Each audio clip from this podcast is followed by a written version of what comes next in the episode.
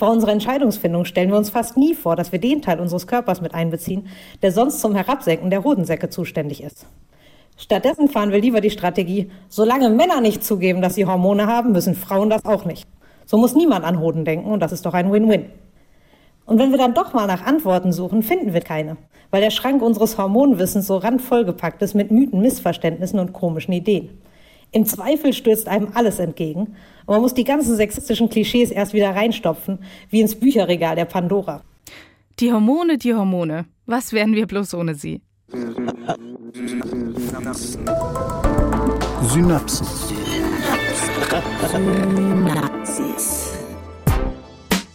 Science Slam. Im Wissenschaftspodcast von NDR Info. Knapp vier Wochen lang konntet ihr für euren Lieblingsslam der ersten Staffel online abstimmen. Wer gewonnen hat, das erfahrt ihr auf unserer Seite ndr.de/synapsen. Und jetzt sage ich Hi und willkommen zurück zu unserem Science Slam Goes Podcast, nun in der zweiten Staffel. Ich bin Maja Bachtjarewitsch und wenn das hier nicht das erste Mal ist, dass ihr in unseren Podcast-Kanal reinhört, kennt ihr sicher die regulären Folgen unseres Wissenschaftspodcasts NDR Synapsen. Da graben wir uns journalistisch in Themen verschiedener Wissenschaften rein, nehmen euch akustisch mit an die Orte, an denen geforscht wird und erzählen euch, was wir während der Recherche rausbekommen haben. Das hört ihr alle zwei Wochen im Wechsel mit den Science Slams. Und wer die schon kennt, kann jetzt ein paar Sekunden vorspulen. Für alle anderen haben wir hier nochmal eine kurze Erklärung, was das überhaupt ist. Ein Science Slam ist ein wissenschaftlicher Wettbewerb, eine Art Turnier, in dem Wissenschaftler ihre Forschungsthemen innerhalb einer vorgegebenen Zeit vor Publikum präsentieren. Es geht also um populärwissenschaftliche Vermittlung, das Publikum darf anschließend bewerten. Und zwar neben dem wissenschaftlichen Inhalt auch, wie verständlich und unterhaltsam der Vortrag war. Sechs Kandidatinnen und Kandidaten treten pro Staffel gegeneinander an. Und ihr könnt wie beim echten Slam auf der Bühne am Ende den Sieger wählen, wenn ihr alle Folgen gehört habt. Heute im Ring. Franka Parianen, Neurowissenschaftlerin, unter anderem am Max-Planck-Institut und zuletzt an der Uni in Utrecht.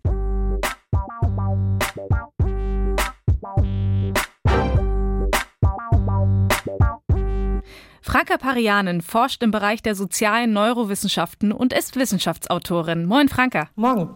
Schön hier zu sein.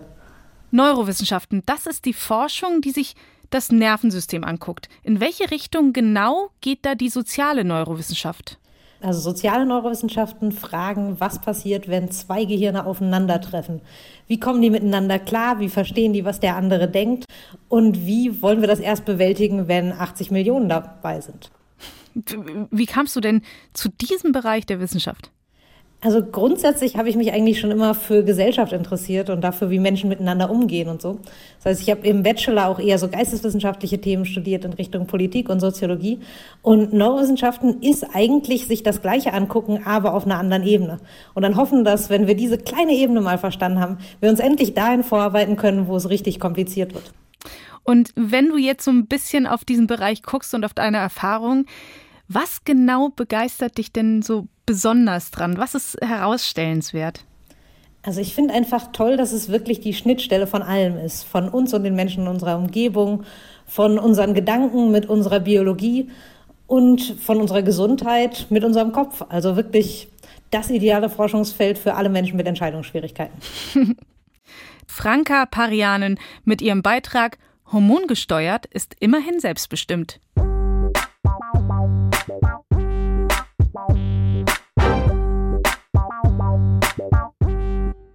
Hormone. Das sind die kleinen Dinger, die unser ganzes Leben steuern, unseren Schlafrhythmus, Frühlingsgefühle und den ganzen Rest. Oder wie wir sagen, Stimmungsschwankungen. In unserer Vorstellung sind Hormone vor allem Quälgeister, die unser Leben lang auftauchen, egal wie sehr wir versuchen, sie zu ignorieren. Genauso wie Friedrich Merz. Dabei sind Hormone natürlich viel nützlicher. Als Botenstoffe rasen sie durch unsere Blutbahn und sorgen sie dafür, dass jedes Körperteil das gleiche Memo bekommt. Was bringt es auch, wenn das Herz rast und die Füße weglaufen, aber der Kopf macht noch Sudoku? Neben den Nervenzellen sind Hormone das zweite wichtige Kommunikationssystem. Aber wo Nervenbahnen so flexibel sind wie Telefonkabel, sind Hormone mehr so wie das Internet. Sie können viele erreichen, auch gleichzeitig, sich in Sekunden schneller aufregen oder das gleiche Thema hundertmal durchkauen. Sprich, sie können nicht nur eine Schockstarre managen, sondern auch mal eine ganze Pubertät. Zusammengefasst sind Hormone die wichtigste Schnittstelle zwischen unserem Kopf und unserem Körper. Also dem, was wir für unser Ich halten und dem Anhang, den es zum Überleben braucht, obwohl er schnarcht. Wenn der Geist willig war und das Fleisch schwach, mussten Hormone die schlechte Nachricht überbringen. Darum können wir von ihnen auch eine Menge lernen über Stress und Aggression, mentale Gesundheit, Kinderwunsch oder den Wunsch, Kinder auf drei Armlängen von uns fernzuhalten. Trotzdem tendieren wir dazu, Hormone zu ignorieren. Bei unserer Entscheidungsfindung stellen wir uns fast nie vor, dass wir den Teil unseres Körpers mit einbeziehen, der sonst zum Herabsenken der Hodensäcke zuständig ist. Stattdessen fahren wir lieber die Strategie, solange Männer nicht zugeben, dass sie Hormone haben, müssen Frauen das auch nicht. So muss niemand an Hoden denken und das ist doch ein Win-Win.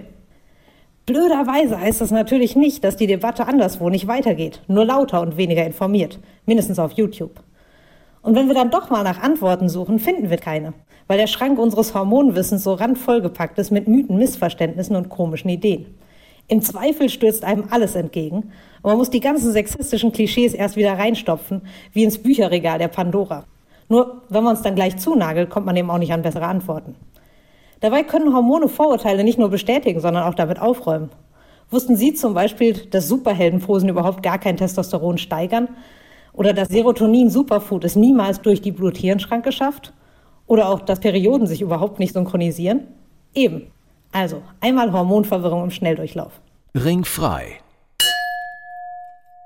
Die erste verquere Vorstellung ist die, dass es gute und schlechte Hormone gibt. Stresshormone haben zum Beispiel einen schlechten Ruf. Dabei haben sie den Stress ja nicht gemacht. Sie stimmen uns nur darauf ein. Genauso wie auf alles andere, wofür es große Pupillen, Herzklopfen und Kribbeln im Bauch braucht. Ohne Stresshormone wären wir niemals auf irgendwas oder irgendwen fokussiert. Titanic wäre ein ganz anderer Film und Leo säße jetzt irgendwo im Warmen. Cortisol, das Standardstresshormon, war beim Stress nicht mal dabei. Sein Höhepunkt hat es circa 20 Minuten nach dem Bärenangriff. Und falls Sie schon mal einen Bärenangriff erlebt haben, ist es ein bisschen spät. Für Fight oder Flight sind Adrenalin und Co. zuständig. Cortisol kommt danach und wirkt dafür in zwei Phasen, wie die besseren Spülmaschinentabs. Während es ansteigt, pusht es uns weiter auf und wirft Cortex und komplexe Gedanken über Bord. Aber im Gen bestellt es bei den Genen noch schnell die Proteine, dank denen unser Gehirn irgendwann wieder top einsatzfähig ist. Ein bis vier Stunden nach dem Stress sind wir manchmal resilienter als vorher. Der Moment, wo man sich nach einem Weinkrampf unerklärlich besser fühlt und ein bisschen melodramatisch. Man kann sich Cortisol also vorstellen wie einen Trainer, der beim Kampf nicht direkt dabei ist, aber immer dicht hinter uns steht. Passenderweise steigt es auch an, wenn wir joggen oder früh aufstehen und singt dann Eye of the Tiger. Probleme macht das zum Beispiel, wenn wir so lange auf unser Handy gestarrt haben, dass Cortisol jetzt auch nicht mehr weiß, ob Nacht oder Tag ist. Oder wenn wir so viel Stress haben, dass es eh immer auf dem Sofa rumhängt oder wahlweise aus Langeweile gar nicht mehr auftaucht. In dem Fall experimentiert man sogar damit, dass man Leuten nach traumatischen Erlebnissen sogar mehr Cortisol gibt, von wegen Quälgeist. Es gibt also keine Hormone, deren einziger Zweck es ist, uns auf die Palme zu bringen. Dafür gibt es die FDP. Genauso kann es sein, dass ein Hormon, das eigentlich ein super Image hat, mitunter komplett daneben liegt, wie Jan-Josef Liefers. Oxytocin ist so ein Kandidat. Manche Leute nennen es Kuschelhormon. Es wird ja immerhin auch ausgeschüttet beim Stillen und Massagen und im Idealfall wirkt es beruhigend. Aber vor allem ist es ein Hormon für soziale Sensibilität. Und wenn Sie schon mal sozial waren, wissen Sie, dass man darüber auch zu viel nachdenken kann. Am liebsten nachts um vier. Über irgendwas, was Sie in der achten Klasse mal gesagt haben. Wenn wir also schon Ängste haben und dann auch noch unter fremden Leuten stillen müssen, dann macht uns Oxytocin weniger watteweich sanftmütig und mehr aggressiv. Eigentlich kein Wunder. Im Tierreich wissen wir, dass man an brütende Schwäne nicht so nah rangeht. Aber wenn Menschen Grenzen setzen, reagieren wir irritiert. Es ist eben alles wieder eine Frage von Zeitpunkt und Dosis, wie bei Mariah Carey Songs außerhalb der Weihnachtszeit. In meiner Forschungsgruppe forschen wir auch daran, wie unsere Kindheitserfahrung unsere individuelle Hormonreaktion modelliert. Vielleicht sogar langfristig über Anhängsel an der DNA.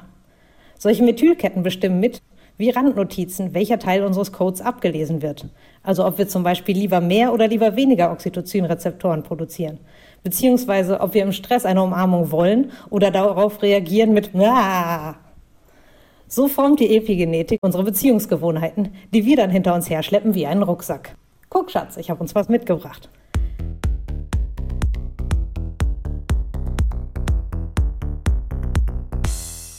Aus der Stressforschung wissen wir, dass wir auf Trauma ganz unterschiedlich reagieren. Mal hyperaufmerksam, mal abgestumpft.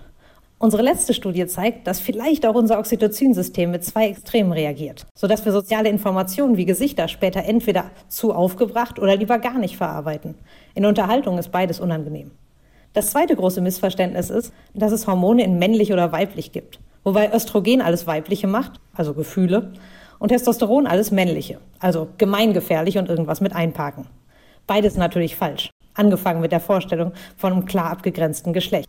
Schließlich wird das auch von Hormonen mitgeformt und für die sind Gene mehr so Richtlinien. Es stimmt schon, dass der Östrogenspiegel bei erwachsenen Frauen durchschnittlich höher ist. Darum ist es auch viel schlechter erforscht. Das Standardgeschlecht ist männlich, allgemein bekannt. Von Testosteron dagegen wissen wir, dass es dicke Eier macht, buchstäblich und metaphorisch. Und das klingt doch schon mal wie das Gegenteil. Allerdings nicht für ihr Gehirn, das Testosteron jederzeit in Östrogen umwandeln kann und das sogar den ganzen Tag macht. Hauptsächlich um Menschen zu verwirren, die immer noch glauben, es gäbe ein klar abgegrenztes Geschlecht. Überhaupt dienen beide Sexhormone dem gleichen Ziel, die Keimzellen verkuppeln. Und da kann man sich ja denken, dass die Effekte einigermaßen ähnlich sind. Beide spielen eine große Rolle bei Lust, Mut und Selbstüberschätzung und aller Geschlechter Sexualität. Testosteron sorgt außerdem für schnelle Reaktionen und ein Mindset, in dem wir sehr belohnungssensibel sind. Negative Konsequenzen finden wir mehr so abstrakt. Obendrauf also eine unterschätzte Rolle bei der Kindererziehung. Nicht unbedingt im Alltag, wo es bei Vätern eher abfällt, sondern wenn es schnell gehen muss weil zum Beispiel die Dreijährige in einen Pool springt und wir hinterher müssen, ohne an das Handy in der Hosentasche zu denken. Testosteron ist quasi dafür gemacht, nicht an Sachen zu denken. Auch in unseren Experimenten reagieren Menschen unter Testosteron stärker auf Babyschreien und Kinder im Stress. Östrogen dagegen hat eher indirekt mit Emotionen zu tun und umso mehr mit sprachlicher Intelligenz, Arbeitsgedächtnis, Neuroplastizität. Die verwandten Fähigkeiten wachsen genauso wie unsere Lust um den Eisprung. Dagegen findet man Stimmungsschwankungen nur bei 10 bis 20 Prozent aller Menschen, die menstruieren. Was nicht heißt, dass die nicht real sind, im Gegenteil. Aber grundsätzlich sind Hormonprobleme kein automatischer Effekt von Schwankungen. Hormone müssen schwanken. Über den Tag, mit unserem Beziehungsstatus oder der Jahreszeit. Was auch immer sich zuerst ändert. Und es wäre schön merkwürdig, wenn das jeden von uns umhaut. Stattdessen sind Hormonprobleme viel öfter ein Zeichen davon, dass etwas an den Schwankungen nicht wie geplant funktioniert. Das bringt uns auch zur letzten Fehlvorstellung, nämlich die, dass alles, was unsere Hormone tun, super suspekt ist, aber alles, was wir mit ihnen anstellen, mehr so, äh. Toll sehen konnte man das im Februar 2016, als uns Jacinda Ardern von ihrer Schwangerschaft erzählt hat und Donald Trump von seinem Amtsarzt. Sie erinnert sich vielleicht daran, dass Trump sehr stolz war, Giraffen in einem Demenztest zu erkennen. Untergegangen ist dabei der Nebensatz, dass er Finasterid gegen Haarausfall nimmt. Ein Medikament, das den Hormonhaushalt komplett durcheinander bringt. Und laut BfArM auch die Funktionsweise unseres Gehirns. Aber wenn man nach den Schlagzeilen geht, hat uns das nicht halb so sehr beunruhigt wie eine Schwangerschaft. Nach der gleichen Logik machen Leute, die wütende Frauen grundsätzlich fragen, ob sie ihre Tage haben, sich nicht automatisch auch Gedanken über die Wirkung der Pille aufs Gehirn. Dabei sind da die gleichen Hormone im Spiel. Und alle zusammen machen wir uns viel zu wenig Gedanken darüber, dass wir hormonelle Wirkstoffe über Plastik und Pestizide bis an den Rand unseres Planeten verteilen, sodass sie in Eisbärenfett und auf dem Meeresgrund zu finden sind. Oder dass Eisbärenpenisse deswegen viel öfter gar nicht so aussehen, wie sie sollten. Aber komischerweise wird man bei den Themen viel seltener von Debatten erschlagen, sondern höchstens von dröhnendem Schweigen. So reden wir eben immer über Hormone. Zu laut, zu leise und voll am Thema vorbei. Aber wenn das kein guter Grund ist, etwas zu erforschen, dann weiß ich auch nicht.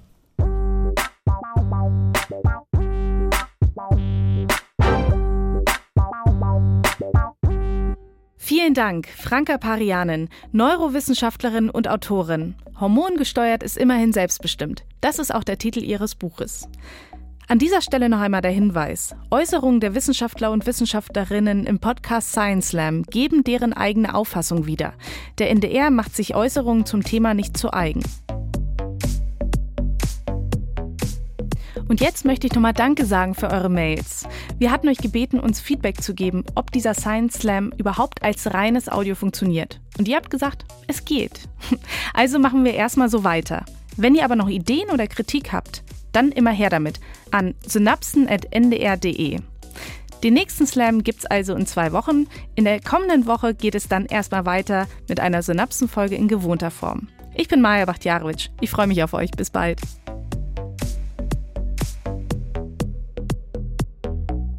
Synapsen Science Slam, ein Podcast von NDR Info.